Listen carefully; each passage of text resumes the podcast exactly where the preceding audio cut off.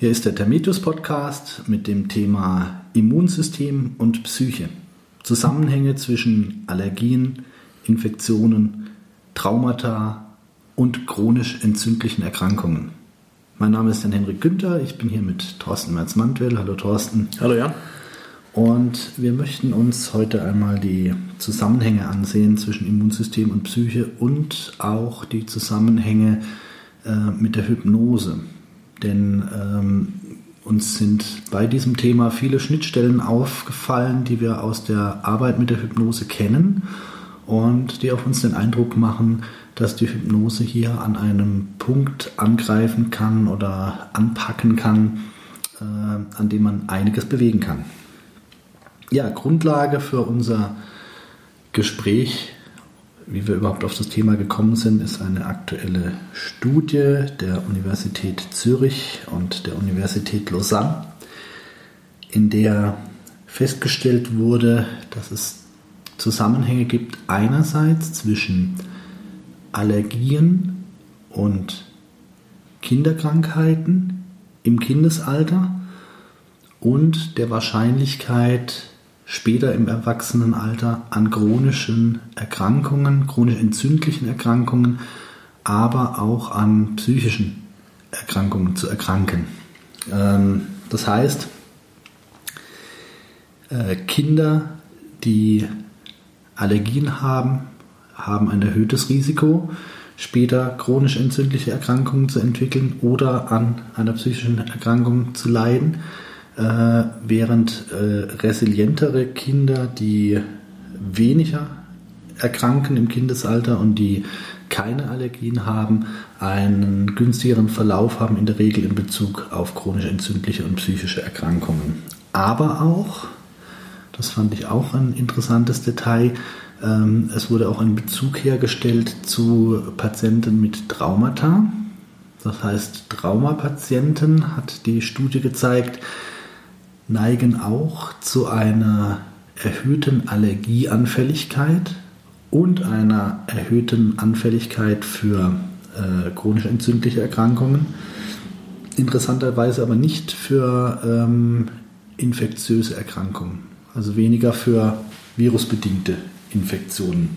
Was aber zeigt, dass einerseits ähm, die Allergie-Thematik sich auf die Psyche auswirken kann als auch die Psyche auf die Allergiethematik.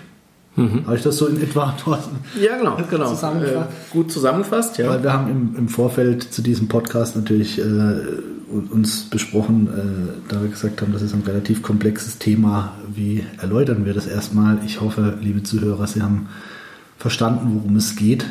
Äh, wir werden das aber natürlich jetzt nochmal Stück für Stück besprechen. ja. ja. Also gerade den Zusammenhang psychische Erkrankungen, Allergien finde ich ein relativ spannendes Thema, weil äh, klar, die Patienten kommen zu uns in die Praxis und auch in den Seminaren wird die Frage oftmals gestellt in Bezug auf Hypnose, hat man Einfluss auf Allergien? Ähm, insofern ein ganz, ganz spannendes Thema, dass wir dort ja letzten Endes eine Art Wechselwirkung haben, ja. ähm, dass das eine das andere bedingen kann und letzten Endes umgedreht. Das finde ich auch ganz, ganz spannend und ich finde es auch spannend ähm, für, den, für die Therapeuten, ähm, um da eine Offenheit zu entwickeln. Was mir schon oft begegnet ist, sind äh, Therapeuten, die eine bestimmte Stellung beziehen. Das heißt, die sagen, ja, also Allergien haben immer eine psychische Ursache. Bei Allergikern mhm. muss man immer gucken, da ist immer was Psychisches dahinter. Und auf der anderen Seite habe ich aber auch äh, gerade im somatischen Sektor schon Therapeuten kennengelernt, die gesagt haben, das hat immer eine körperliche Ursache. Das ist immer äh, die, die, körperliche Basis. Es ist immer die, die Frage, ähm, welchen Schwerpunkt hat ein Therapeut? Und ich glaube, die Erkenntnis, dass beide Seiten mhm. aufeinander auswirken, sich aufeinander auswirken können, ist sehr, sehr wertvoll und interessant. Das heißt, nicht jeder Allergiker muss ein äh, psychisches Hintergrundthema haben. Da bin ich also schon seit Jahren ein Verfechter der Neutralität gegenüber solchen äh, Einschätzungen, weil ich habe schon, wie gesagt, viele Kollegen äh, kennengelernt, die gesagt haben, ja immer, immer ist da, immer. Wo ich aber gesagt habe, es tut mir leid, aber ich kann es so nicht bestätigen und es gibt nun mal auch einfach genetische Faktoren, es gibt nun mal auch einfach Vererbung da kann man jetzt natürlich auch systemisch denken und kann natürlich auch sagen, ja klar, das kann auch systemisch weitergegeben werden, aber es gibt nun mal auch äh, viele äh, Hinweise und viele Belege dafür, dass auch eine Allergie einfach angeboren sein kann, ohne dass wirklich ein, ein äh, größeres psychisch, ein größerer psychischer Auslöser da sein muss. Ähm, und eben im Umkehrschluss hat sich gezeigt, dass Betroffene, gerade traumatisierte Menschen, anfälliger sind für Allergien. Ja. Das fand ich auch sehr spannend und sehr ähm, ähm, interessant, dass das jetzt im Rahmen einer Studie mal belegt wurde, äh, dass eine psychische Belastung auch wirklich die Allergiehäufung erhöhen kann und das Allergierisiko er erhöhen kann. Ähm, das heißt, wir als Therapeuten haben nicht immer unbedingt die Möglichkeit, von außen zu erkennen, was war es denn jetzt nun? Was ist es denn nun? Das stimmt, das stimmt, ja. Und ähm, deine Meinung, ähm, die vertrete ich auch, ja. Die, die, Wahrheit liegt irgendwo in der Mitte. Ja. ja. Es gibt die psychischen Komponenten, die körperlichen Komponenten, ähm, oftmals multifaktorielles Geschehen ja. letzten Endes. Ähm, ja, die Frage, wo kommt es her? Kann man mit Sicherheit nicht immer beantworten. Ja. ja.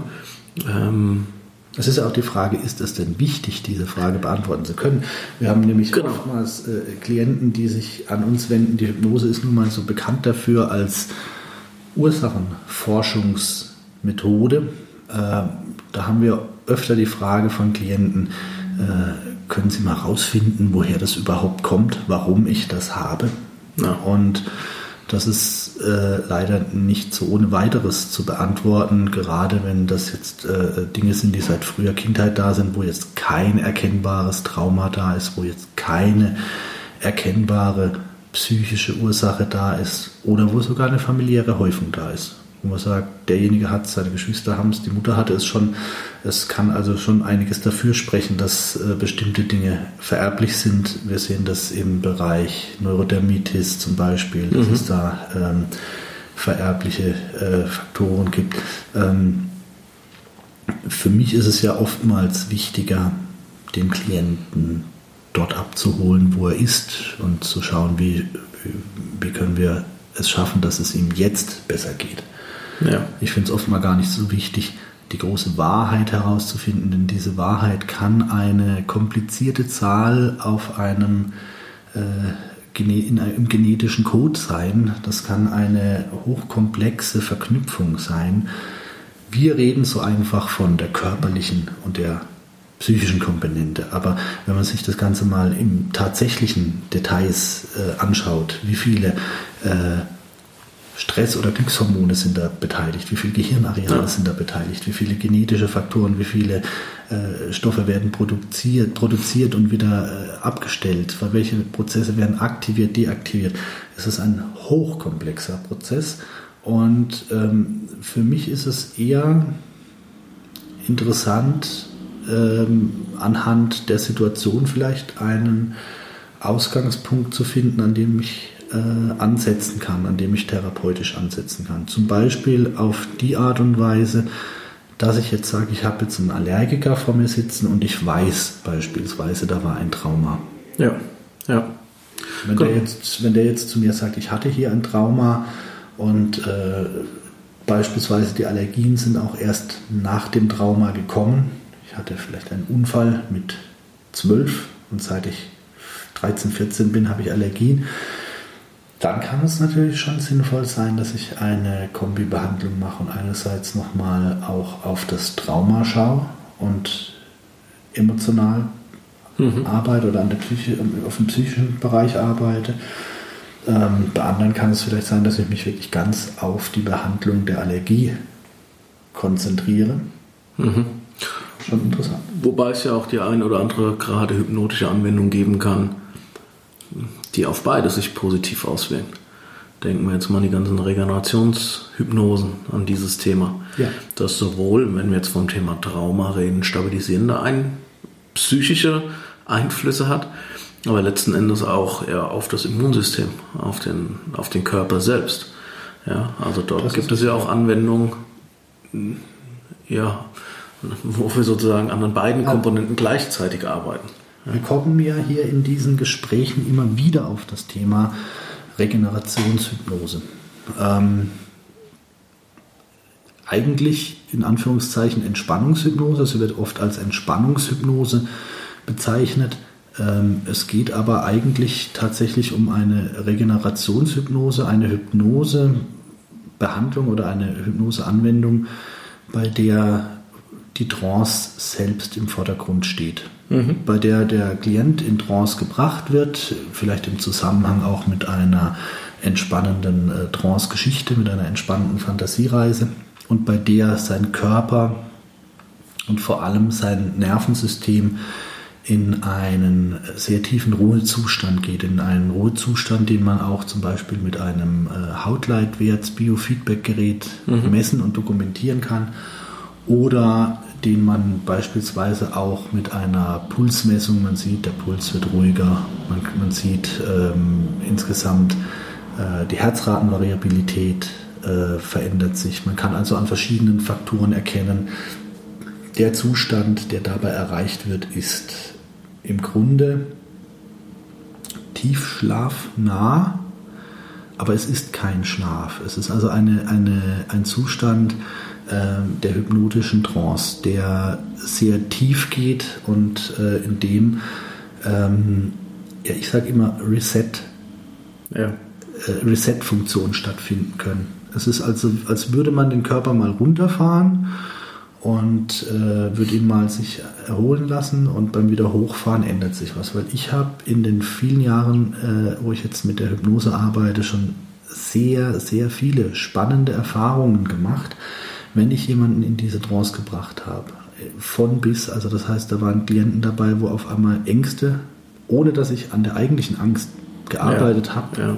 hatten sich Ängste gelöst. Ich hatte Klienten dabei, da waren ähm, äh, Schlaganfall, Folgesymptome deutlich gemindert, Lähmungserscheinungen, die plötzlich drastisch zurückgegangen sind. Ich hatte Klienten dabei, bei denen ähm, bei denen äh, Psoriasis, Neurodermitis sich im Anschluss an eine solche Sitzung sta stark verbessert hatten. Rheumatiker, äh, bei denen sich sogar Blutwerte verbessert hatten natürlich, liebe Zuhörer, äh, ich sage jetzt nicht pauschal, egal was Sie, was Sie da vor sich haben äh, an Erkrankungen, machen Sie die Hypnose, äh, diese Regenerationshypnose, die heilt alles. So ist es nicht. Aber wir hatten einfach Fälle, bei denen es so war, bei denen es vorkam. Ja.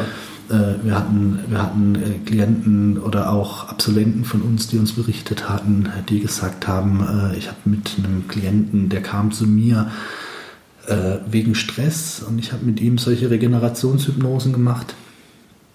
Und der war Typ 2 Diabetiker und äh, nach zwei, drei Sitzungen waren auf einmal seine Blutwerte drastisch besser. Und er konnte seine Medikamente runterdosieren beispielsweise.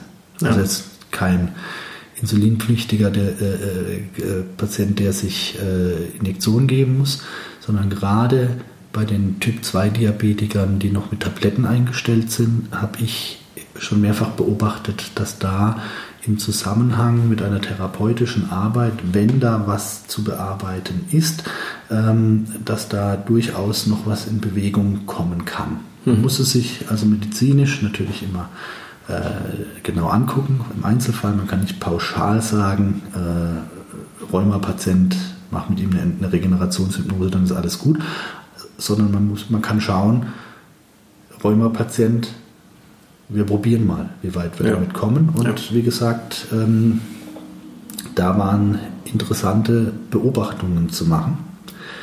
Und ähm, das sagt mir, dass wir mit der Hypnose schon relativ nah an der Schnittstelle sein müssen, wo diese Prozesse passieren. Mhm. Ja. Ja. Wobei da die Frage ist, was, was genau ist letzten Endes die Schnittstelle. Ja, aber nochmal kurz zu dem Thema Regenerationstrance, weil du auch gesagt hast, naja, ähm, wir nennen sie auch Entspannungshypnose. Den Begriff Regeneration ähm, finde ich definitiv den treffenderen Begriff, ja, weil es ist mehr meines Erachtens als eine reine Entspannung. Ja. ja es passieren einfach mehr Dinge. Und ähm, ja, weil du auch gesagt hast, ähm, nicht falsch verstehen im Sinne von Regenerationshypnose heilt alles, ganz klar. Ähm, und sie ist für viele, für viele Themen ein fester Bestandteil, ähm, gerade bei Ängsten, aber ähm, spielt ja nicht nur Regeneration eine Rolle, sondern auch an, an weiteren psychischen Komponenten. Also Regeneration in vielen Ansätzen ein fester Bestandteil. Ja, ja, ja, ja. auf jeden Fall. Und eben gerade diese äh, Zusammenhänge mit den chronisch entzündlichen Prozessen äh, sind mir da immer wieder aufgefallen, dass ähm, Menschen mit chronisch entzündlichen Erkrankungen positiv auf die Hypnose reagieren können. Mhm. Nicht alle sicherlich. Es ist, man muss sich das bei jedem Klienten sehr genau anschauen, weil da gibt es natürlich unterschiedliche Responderarten, wie schnell, wie stark, ja. wie intensiv jemand auf diese Art von Hypnose reagiert.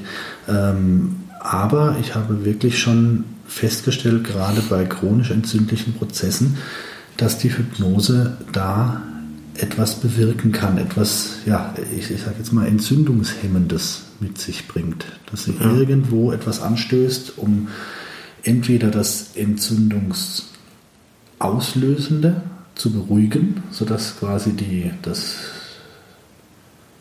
der Treibstoff zugedreht wird, sage ich jetzt mal.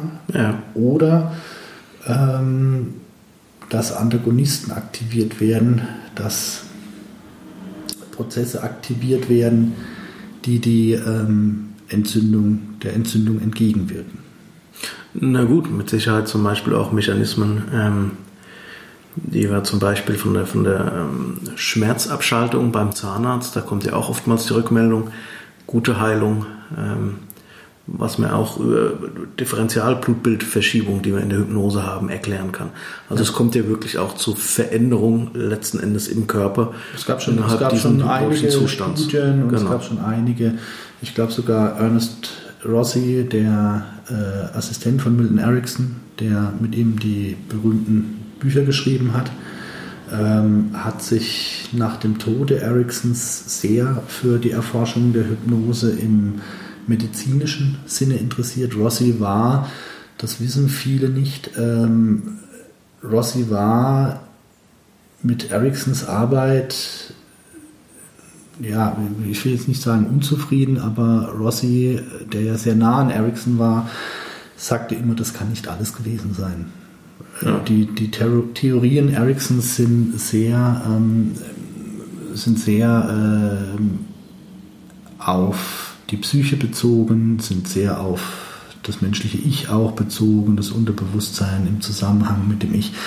Und äh, Rossi hat immer auch die körperlichen Komponenten gesehen und war sehr interessiert an den körperlichen Komponenten. Und ähm, er hat auch Forschungen gemacht in Bezug auf ähm, die Auswirkungen von Suggestionen auf, äh, was nicht auch er, der Krebszellen zerstört hat. Nein, ich glaube, das war Simon, äh, Simon äh, von den, mit den Krebszellen. Aber äh, Auswirkungen aufs Blutbild hat Rossi meines Wissens Studien gemacht die, und Versuche gemacht, äh, wo er auch feststellte, dass je klarer und deutlicher und auch je eindringlicher Suggestionen waren, desto äh, stärker war auch ihre Auswirkung auf das Blutbild. Mhm. Das fand ich äh, sehr, sehr interessant, dass man also nicht sagt, und wenn dein Unterbewusstsein möchte, dann kann es vielleicht deine Leukozyten erhöhen, sondern dass man wirklich sagt, dein Unterbewusstsein erhöht jetzt die Leukozyten, die Abwehrstoffe in deinem Körper versammeln sich werden immer stärker. Also dass man eine eher klare Formulierung äh, wählen sollte. Das hat er anhand von Tests und Blutuntersuchungen äh, einmal äh, herausbekommen. Ja. ja. Und ähm, da hat man also schon einen, einen gewissen Einfluss. Und das sieht man, die Regeneration wirkt sich dann also auch auf die Heilung aus von ja. Wunden. Zum Beispiel in der Zahnheilkunde, da gibt es ja schon auch eine jahrzehntelange äh, breite Basis an Zahnärzten, die mit Hypnose arbeiten, die sehr, sehr viele Erfahrungswerte gesammelt haben. Da habe ich auch immer wieder gehört, äh, Weisheitszahnextraktion mhm. in Hypnose. Die Blutung ist viel geringer, viel weniger, es wird viel weniger blau, es heilt viel schneller zu, ja. viel weniger Infektionen. Ähm, und im Umkehrschluss aber eben auch ähm, entzündliche Prozesse, die über die Hypnose direkt angesprochen werden. In, in meinem Fall waren es jetzt oftmals äh, entzündliche Prozesse an der Haut, ja. die behandelt wurden, die ich behandelt habe, ähm, im Bereich jetzt eben Psoriasis, Neurodermitis, aber auch ähm, Schwellungen, entzündetes Bein, ähm, äh, Venenentzündungen beispielsweise. Vor allem natürlich entsprechend abgeklärte Sachen, das ist klar. Bei einer Venenentzündung muss man sich natürlich genau anschauen, was ist es. Aber da gab es auch äh, Autoimmunprozesse, wo dann der wo dann der Gefäßmediziner sagt, das ist ein autoimmuner Prozess, ich kann da nichts tun, ich habe da keinen Zugriff drauf, probieren Sie es mal mit Naturheilkunde, probieren Sie es mal mit anderen Schienen. Und ich bin von dem her auch sehr interessiert. Ich arbeite ja auch mit der Oxygenierung. Das heißt, ich ähm, nutze Sauerstoffinfusionen. Das sind mhm. ganz kleine Mikroperlen an Sauerstoff, die direkt in die Vene gegeben werden. Ungefährlich, keine Sorge. Ähm, und diese Mikroperlen fließen durchs Blut, kommen im Lungengewebe an und erzeugen dort einen Reiz, nämlich die Lunge erkennt, aha, hier kommt sauerstoffreiches Blut an. Das sollte eigentlich nicht sein. Normalerweise sollte das Blut, das aus dem Körperkreislauf zurückkommt, äh, recht sauerstoffarm sein. Wenn das Blut allerdings noch Sauerstoff enthält, den ich ja hinzugegeben habe, ja. dann vermutet quasi das Lungengewebe, hier muss irgendwo eine Verstopfung sein, hier muss irgendwo eine Störung sein im Blutfluss und beginnt äh, körpereigene Entzündungshemmer und Gefäßweiter mhm. auszuschütten. Das ist ein sehr, sehr interessantes Verfahren, das es schon seit den 50er Jahren gibt. Wird sehr oft in der Augenheilkunde eingesetzt, weil es zum Beispiel auch ähm, die äh, Netzhautgefäße und weil es auch die ähm, äh, sehr feinen Gefäße im Auge weiten kann und Durchfluss verbessern kann, wird auch eingesetzt bei Durchblutungsstörungen im äh, Bereich der Diabetes. Diabetes wird eingesetzt im, im Zusammenhang mit ähm, Durchblutungsstörungen äh, im Zusammenhang mit äh, äh, arteriellen äh, Verschlusserkrankungen. Also ganz, ganz interessante mhm. ähm, Ganz interessante Sache und in dem Zusammenhang beschäftige ich mich auch regelmäßig mit dem Thema Entzündungen und chronisch entzündliche Erkrankungen, denn diese Sauerstofftherapie kann auch gegen chronische oder bei chronisch äh, entzündlichen Erkrankungen eingesetzt werden. Okay. Und auch da sehe ich immer wieder Parallelen zur Hypnose. Denn wenn diese Reaktion eintritt, wenn die, der Klient diese Reaktion erlebt, nämlich diese Reflexreaktion, dann geht der Klient häufig auch in einen sehr entspannten Zustand. Mhm. Ähm, man macht diese Therapie normalerweise im Liegen. Man muss sich das so vorstellen, da wird eine Infusion gelegt, da wird dann dieser Mikro, äh, in Mikroperlen der Sauerstoff äh, in ganz kleinen Mengen eingeleitet. Der Klient liegt dabei und oftmals ist es dann so, dass nach fünf bis zehn Minuten wird es dem Klienten richtig schön warm, er wird richtig schön entspannt und er ist regelrecht am Einschlafen, als würde er in eine Trance gehen, auch mit glasigen Augen. Und da habe ich schon oft gedacht, wow, das ist echt eine Parallele. Wüsste ich jetzt nicht, dass das jetzt hier gerade mit äh, einer äh, Infusion läuft, sondern würde man mir nur den Klienten zeigen, könnte ich mir auch vorstellen, dass ich das für eine Hypnose halten würde, für einen Klienten, der mhm. gerade in Hypnose geht. Und jetzt ist natürlich meine Überlegung die, ähm, ob in der Hypnose nicht auch Dinge angetriggert werden, die auch hier körpereigene ja, Entzündungshemmer vielleicht ausstoßen. Dazu gibt es noch keine mir bekannten konkreten Studien, aber es spricht einiges dafür. Ja, spannend. Ja. Das spricht einiges dafür. Und ähm, das heißt im Endeffekt, man kann natürlich mit der Hypnose vielleicht dann da auf das Immunsystem noch stärker eingreifen, sowohl durch Regenerationshypnose, nicht nur, auch durch, auch durch konkrete Suggestion, ja. auch durch ähm, Arbeit an Auslösern. Wir mhm. haben ja gesagt, Traumapatienten haben auch ähm, eine Auswirkung auf das Immunsystem. Wenn ich jetzt das Trauma behandle und den Klienten behandle, dann kann auch sein Immunsystem wieder störungsfreier arbeiten. Ja. Das heißt, im Grunde muss man sagen, ist theoretisch jede äh, Belastung, jede psychische Belastung theoretisch auch ein, äh, eine Belastung fürs Immunsystem. Ob das Depressionen sind, ob das Ängste sind, ob das Stress ist.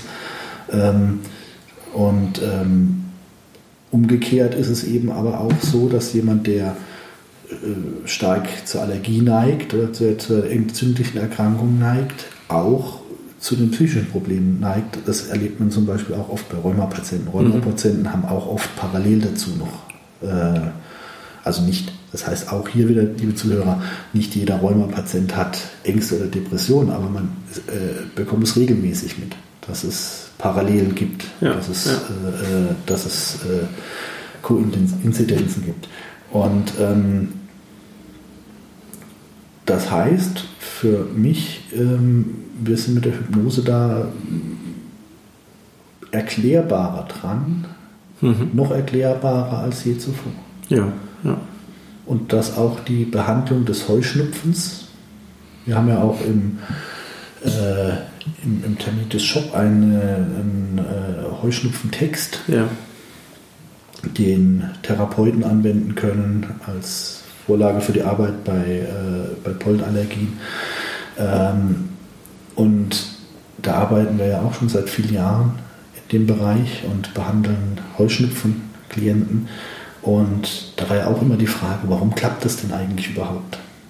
Weil Heuschnupfen ist ja so was anderes. Heuschnupfen ist ja keine keine Sache von, ich bilde mir ein, ich sehe hier eine Polle fliegen und deswegen muss ich jetzt niesen, sondern Heuschnupfen ist ja für die Betroffenen was sehr Konkretes. Äh, die sehen die Pollen oftmals nicht fliegen, sondern sie merken schon an den Augen, an der Nase, an den Schleimhäuten, dass hier irgendwo Pollen sein müssen, noch lange bevor sie sie sehen.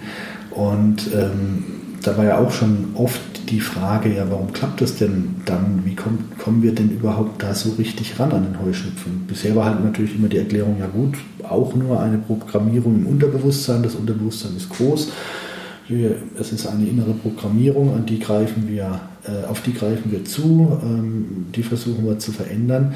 Das ist natürlich die eine Erklärung. Die andere Erklärung ist dann wiederum die hypnoanalytischere Erklärung, dass man sagt, ähm, hier ist irgendwo ein Auslöser, irgendwo mhm. eine, ein unerwünschter Ursprung, der ja. etwas anschaltet, was da nicht sein soll. So kann man die Dinge auch sehen. Den versuchen wir aufzulösen. Also wir versuchen die, die Quelle aufzulösen. Und jetzt eben der dritte Ansatz in dem Zusammenhang ist der, dass man sagt, wir haben hier ähm, auch die ähm, diesen antientzündlichen, regenerativen Prozess, der einfach das Immunsystem wieder reguliert. Ja, ja spannender Ansatz, definitiv. Spannender ja. Ansatz, spannendes ja. Thema auf jeden Fall.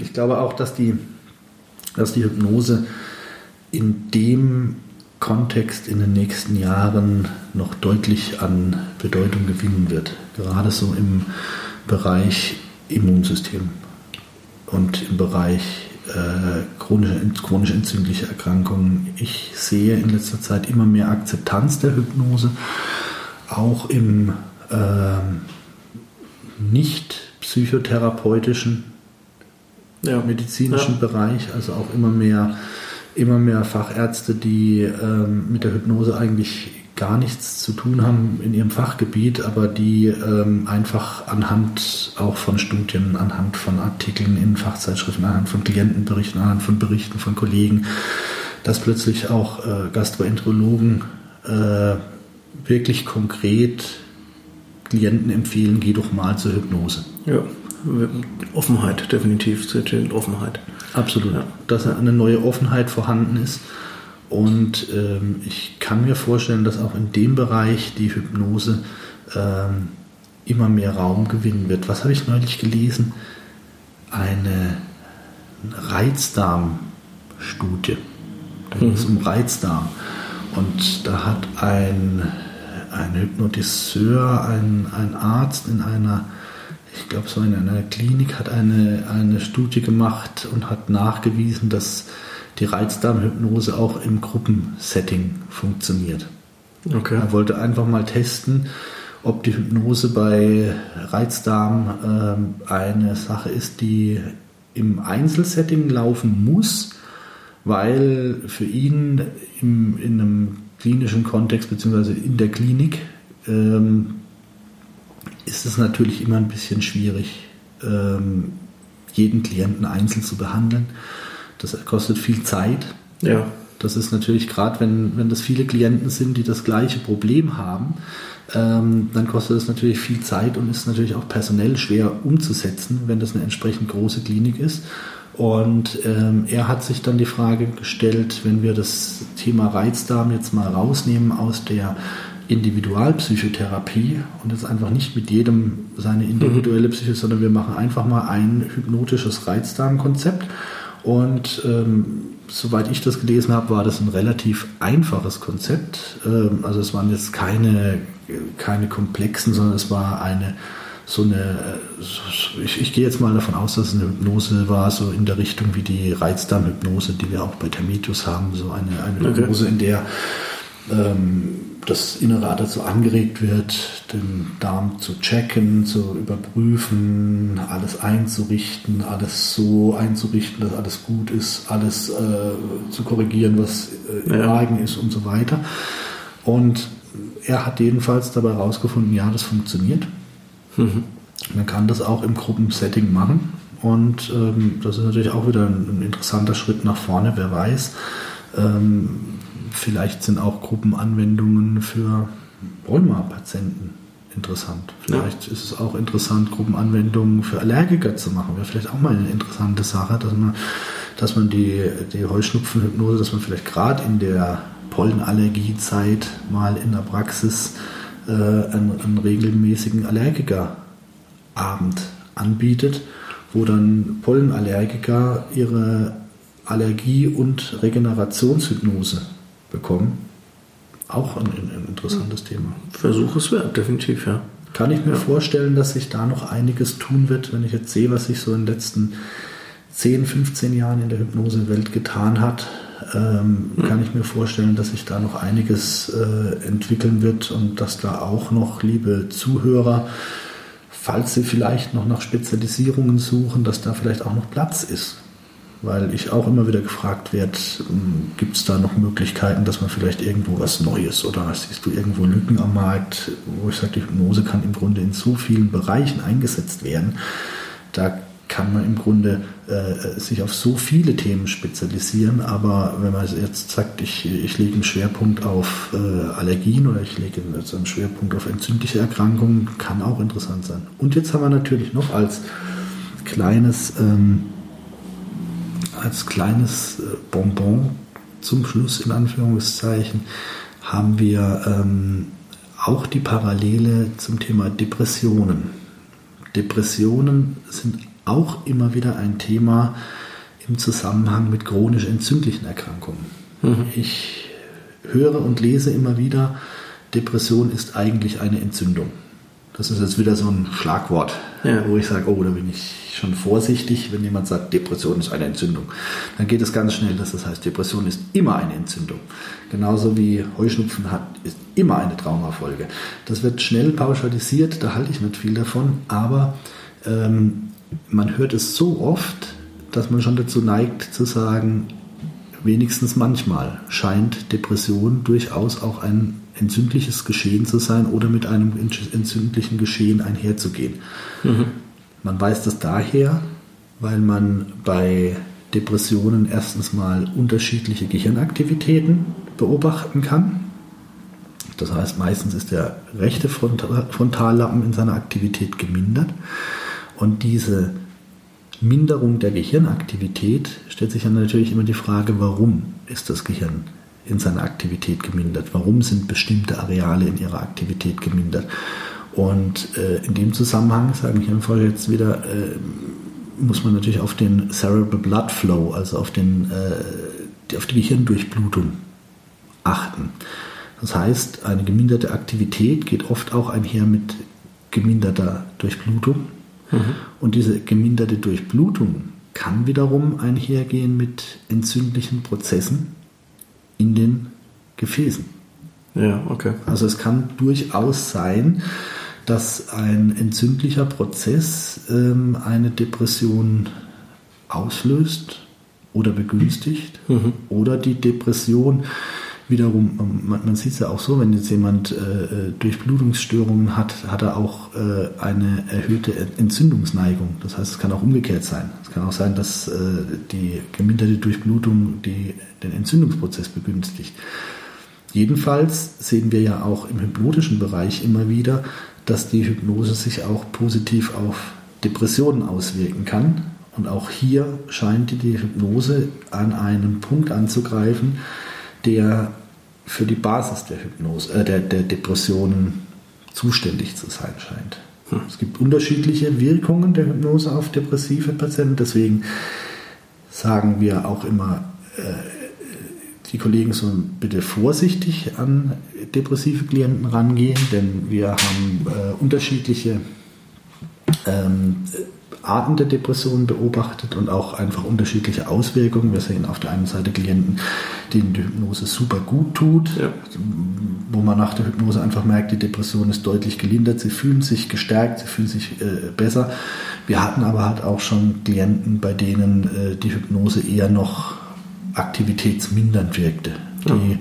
ohnehin schon äh, kraftlos waren und die nach der Hypnose noch müder, eingeschränkter ja. waren. Deswegen sagen wir Vorsicht, ähm, bitte nur an, äh, an Depressionen ran, wenn wirklich das Fachwissen da ist und wenn auch wirklich die behandlerischen Möglichkeiten und äh, Kompetenzen da sind. Aber dann kann man bei ähm, Depressionen einiges tun und auch unser heutiges Thema Immunsystem und Psyche, Allergien, Entzündungen könnten in dem Zusammenhang auch mit den Depressionen verknüpft sein. Ja, spannender Input, definitiv. Ja. Ja, ja. Also ich denke, da gibt es einiges zu erforschen. Liebe Zuhörer, ich hoffe, Sie konnten heute wieder etwas für sich mitnehmen, vielleicht ein paar neue Einblicke, vielleicht ein paar neue Ideen vielleicht ähm, ein paar neue Ansätze in Bezug auf das Verständnis, was die Entstehung verschiedener Probleme, die Klienten haben können, angeht. Ähm, es muss nicht immer eine Wahrheit geben. Also ja. das heißt, es muss nicht immer die Psyche sein, die schuld an allem ist. Es muss aber auch nicht immer der Körper sein, der schuld an allem ist. Es kann aus beiden Ecken kommen. Ähm, ich finde, als Therapeut sollte man offen sein für beides. Es kann, die Allergie kann körperlich veranlagt sein, sie kann aber auch eben durch ein Trauma kommen. Oftmals wissen wir es nicht, müssen es zum Glück aber auch nicht wissen, denn wenn der Klient es nicht weiß und wenn es nicht erkennbar ist, dann kann man auch einfach lösungsorientiert arbeiten. Auch ja. mit der Hypnose können wir einfach lösungsorientiert arbeiten und können auf das Ziel zuarbeiten, ähm, was schon unzählige Male sehr gut geklappt hat. Ja. Thorsten. Spannendes Thema. ja. Äh, auf, jeden Fall, auf jeden Fall sehr spannend und ähm, eine Sache noch, ja. du, hast es schon angesprochen, ähm, ja, gerade auch für Therapeuten so die Überlegung, was kann ich in eigener Praxis tun? Wie kann ich mich so ein bisschen gesondert positionieren? Ähm, gerade bei dem Thema, denke ich, gibt es einige Anregungen. Oder auch als wir ähm, das Thema limbische Narben darüber gesprochen hatten, ähm, gibt schon einige Themen, wo man sich vielleicht mehr Praxis so etwas anders positionieren kann als alle anderen. Ja, ja auch, auch gerade hier wieder. Ähm, ja Insofern, es gibt immer, denke ich, einige Impulse. Da kann man mit Gespräche. seiner Praxis sicherlich, da hat man mit seiner Praxis sicherlich äh, interessante Möglichkeiten, ja. äh, Angebote oder Spezialisierungen zu schaffen. Genau. Limbische Narben war auch ein Podcast hier. Ähm, wo es darum ging, dass, ähm, dass äh, traumatische Erfahrungen Veränderungen in der Gehirnfunktion ja. bewirken können, die bis hin zu regelrechten äh, Gewebsveränderungen im Gehirn gehen ja. können. Also dass man sagt, man geht sogar davon aus, dass da tatsächlich Zellen verändert oder zerstört ja. oder äh, in irgendeiner Weise, äh, in irgendeiner Weise äh, verformt wurden. Und da haben wir natürlich wieder das Trauma, das heißt der Traumapatient, der eine limbische Narbe in sich trägt und der nun auch körperliche äh, Folgeprozesse äh, ja. Erleidet, seien es Allergien, seien es eine erhöhte Anfälligkeit für Rheuma und was wir jetzt noch gar nicht angesprochen hatten ähm, in dem äh, Talk, natürlich auch äh, Herz-Kreislauf-Themen. Ja. Diese chronisch entzündlichen Prozesse können natürlich auch aufs Herz schlagen, können natürlich auch Herz-Kreislauf-Auswirkungen haben. Ähm, das heißt, es ist nicht auszuschließen, dass ein Trauma und eine Jahre oder Jahrzehnte spätere Herzerkrankung oder rheumatische Erkrankung in irgendeiner Form in Zusammenhang stehen könnten. Und deswegen kann es natürlich empfehlenswert sein, bei solchen Klienten wirklich gezielt dran zu arbeiten, ähm, ja, den, diese Auswirkungen möglichst gering zu halten und gezielt dran zu arbeiten, äh, das Nervensystem auszubalancieren, sodass kein unnötiger Stress dann noch entsteht aus diesen äh, emotionalen Belastungen heraus, ja. beispielsweise. Ja, okay. Dann bedanke ich mich erstmal ganz herzlich bei dir, Thorsten. Ja, vielen Dank. Ähm, dir. Liebe Zuhörer, Ihnen danken wir auch. Ähm, und ähm, wie gesagt, ich hoffe, dass Sie etwas für sich mitnehmen konnten. Und wir würden uns natürlich freuen, wenn Sie uns einmal wieder einschalten. Bis dahin, alles Gute. Tschüss. Tschüss.